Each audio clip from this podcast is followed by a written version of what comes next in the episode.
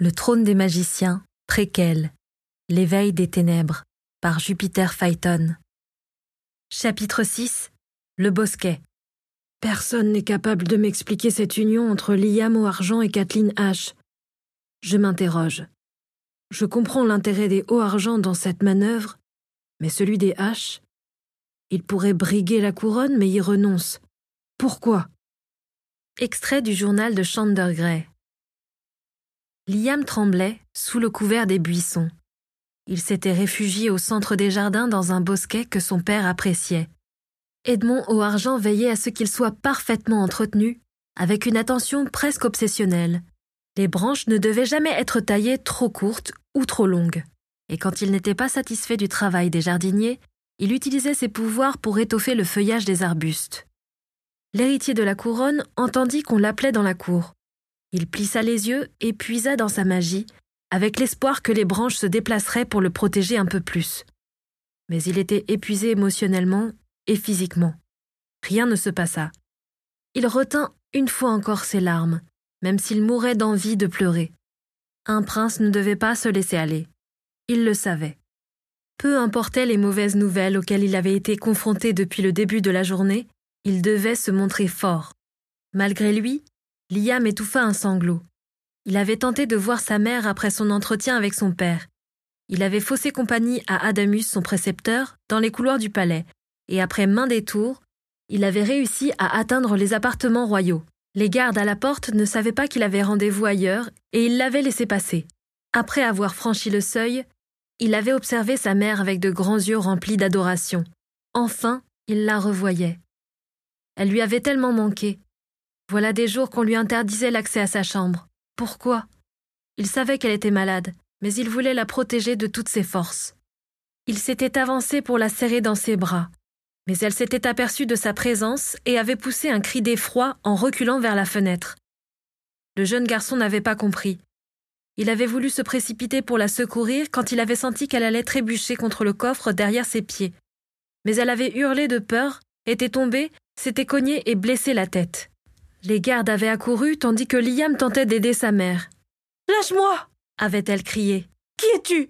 Tu veux m'empoisonner? Qui était-il? Elle ne l'avait donc pas reconnu.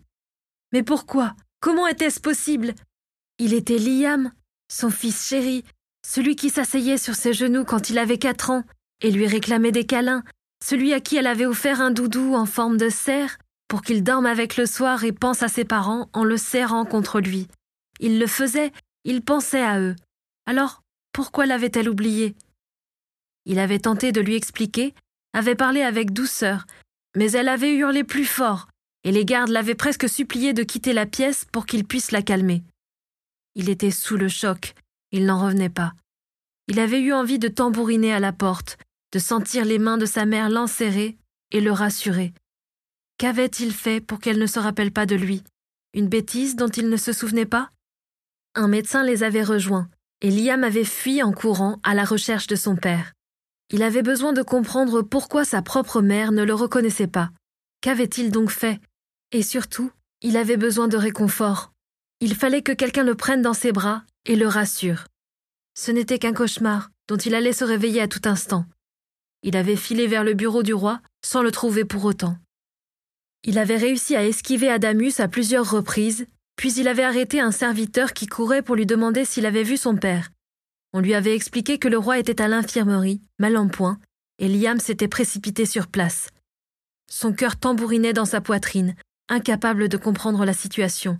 D'abord sa mère, puis son père. Il avait fini par trouver la pièce où il gardait le roi. Ses mains étaient moites, et il avait retenu à grande peine les larmes qui menaçaient de couler le long de ses joues. Une infirmière l'avait vu et lui avait gentiment demandé de partir pour laisser le patient se reposer, après avoir échangé quelques paroles rassurantes. Son père était allongé dans un lit inconscient, mais ils avaient bon espoir qu'il se réveille. Et si ça n'arrivait pas? S'il restait dans ce sommeil pour toujours et l'abandonnait?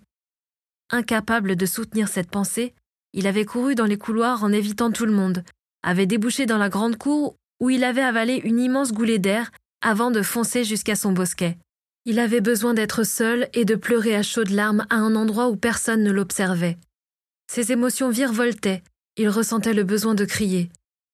Il avait serré son poing et l'avait enfoncé dans sa bouche pour étouffer ses sanglots. Il savait qu'on ne le trouverait pas ici. Il n'avait mentionné cette cachette qu'à une seule personne. Liam? Le prince aurait reconnu cette voix entre mille. Il bomba le torse sans s'en rendre compte et se tint plus droit. Kate? Murmura-t-il. Je savais que tu serais là. Il vit son ami se mettre à quatre pattes et ramper sous les branches des arbustes pour le rejoindre. Après avoir écopé de quelques éraflures, elle s'assit à côté de lui. Des feuilles étaient tombées dans ses cheveux blancs, mais elle n'avait pas l'air de s'en être rendue compte. Tout le palais te cherche, murmura-t-elle. Tu es déjà arrivé? Papa nous a fait venir plus tôt avec une caravane, à cause d'un monsieur qui est arrivé chez nous. Je n'ai pas tout compris, mais ça a l'air important. Et comme de toute façon on devait venir pour la fête de lumière, je suis content que tu sois là. Elle tourna la tête vers lui et lui sourit. Ils sont très inquiets, tu sais. Le sérieux avec lequel elle prononça ces mots le fit sourire. Adamus est inquiet Il crie partout, lui assura-t-elle. Il est persuadé que le roi va le punir de t'avoir perdu de vue. Jamais papa ne fera une telle chose. Le cœur de Liam se serra en songeant à son père. C'est à cause de lui que tu es là? On nous a dit qu'il avait eu un accident. Il parle d'une crise quelque chose. Les médecins ne veulent pas qu'il se lève, alors il leur grogne dessus, c'est très drôle. Il est réveillé fit Liam avec espoir. Oui. Le cœur de l'héritier se mit à battre plus fort. Peut-être qu'on devrait retourner là-bas, non? Ajouta Kathleen. Je suis sûre qu'il serait content de te voir. Liam acquiesça et Kate attrapa sa main pour l'entraîner hors du bosquet. Avant qu'il s'éloigne totalement de la protection des branches, elle grimaça. Il ne voulait pas me laisser me balader toute seule dans les jardins. Du coup, Kyo est avec moi. J'ai dû lui dire pour la cachette. Je suis désolée, j'avais promis et ce n'est pas grave. La rassura-t-il. Ils s'extirpèrent du bosquet et Liam réalisa que la nuit avait commencé à tomber. Combien de temps était-il resté prostré à l'abri des branches? Prince? fit Kyo en effectuant une courbette exagérée. Liam vint aussitôt le bousculer et lui asséna un coup à l'estomac, qui fit rire le frère de Kathleen. C'était un jeu entre eux. Kyo en faisait des tonnes au niveau du protocole, ce qui énervait constamment Liam, qui considérait le jeune homme comme son frère et estimait qu'il n'avait pas à se plier en deux à chaque fois qu'il s'adressait à lui. Rentrons ajouta Kyo en ébouriffant les cheveux de l'héritier. Tout le monde est mort d'inquiétude. Et on me donnera peut-être une double ration de brioche à la cannelle si je ramène le prince. Le chaud doré était une spécialité de Glenor dont Kyo raffolait.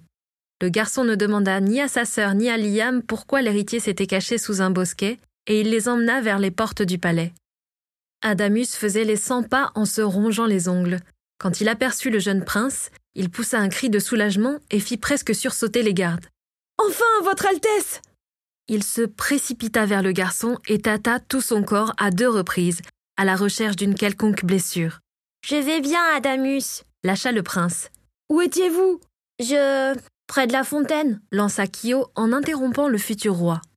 Mais j'ai cherché près de la fontaine, nous avons tous. Il était discret, ajouta le fils des Haches. Il échangea un sourire avec Kate et Liam, qui lui firent un signe de tête complice.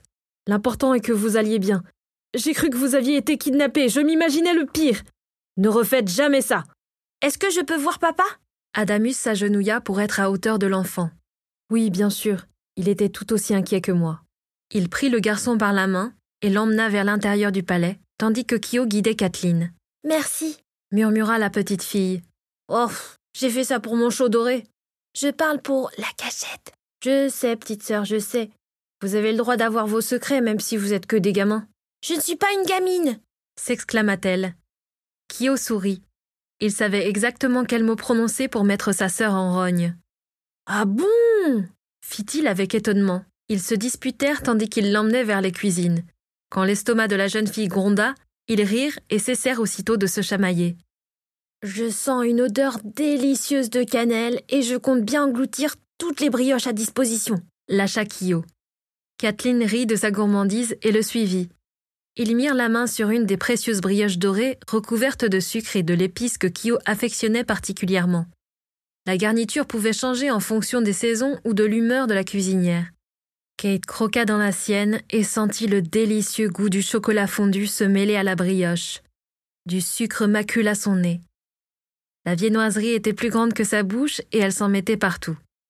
Aussitôt après avoir croqué, un sentiment de bien-être l'envahit, alors que le souvenir de la première fois où elle avait caressé Astion, l'un des phénix de la famille, lui revenait en mémoire. Le chaud doré avait la particularité de faire remonter à la surface un souvenir heureux à la première bouchée, grâce au pouvoir des cuisiniers de la famille royale.